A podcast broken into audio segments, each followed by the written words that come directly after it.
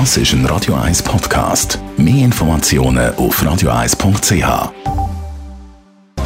Netto, das Radio 1 Wirtschaftsmagazin für Konsumentinnen und Konsumenten, wird Ihnen präsentiert von Blaser Greinicher. Immobilienkompetenz seit Jahrzehnten blasergreinicher.ch Adrian Sutter. Dank neuer Regeln bei den Abonnement hat der Streamingdienst Netflix im zweiten Quartal neue Kundinnen und Kunden dazu gewonnen.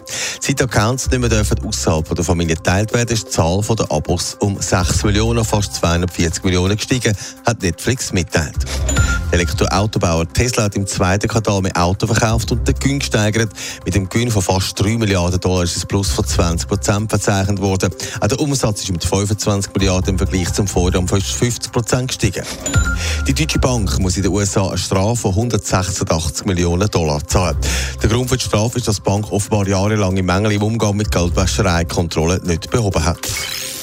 Ja, es gibt Berufe, bei denen schafft man tatsächlich recht gefährlich. Zuwa hat letztes Jahr mehr als 250.000 Arbeitsunfälle registriert. Adrian Sutter, welchen Beruf gibt es am meisten Unfälle? Die, die im Wald arbeiten, so mit Kettensacke und auf Bäume steigen, die leben wahrlich gefährlich. Bei den Forstbetrieben gibt es deutlich am meisten Unfall, aber auch, wenig überraschend, Dachdecker und Fassadenbauer. Auch dort kommt es vor, dass mal jemand unfreiwillig ein schneller vom Dach kommt. Allgemein ist die Baubranche sehr weit vorne vertreten, aber nicht nur, wer aufsteigt, geht offenbar runter, sondern auch wer schon drinnen ist.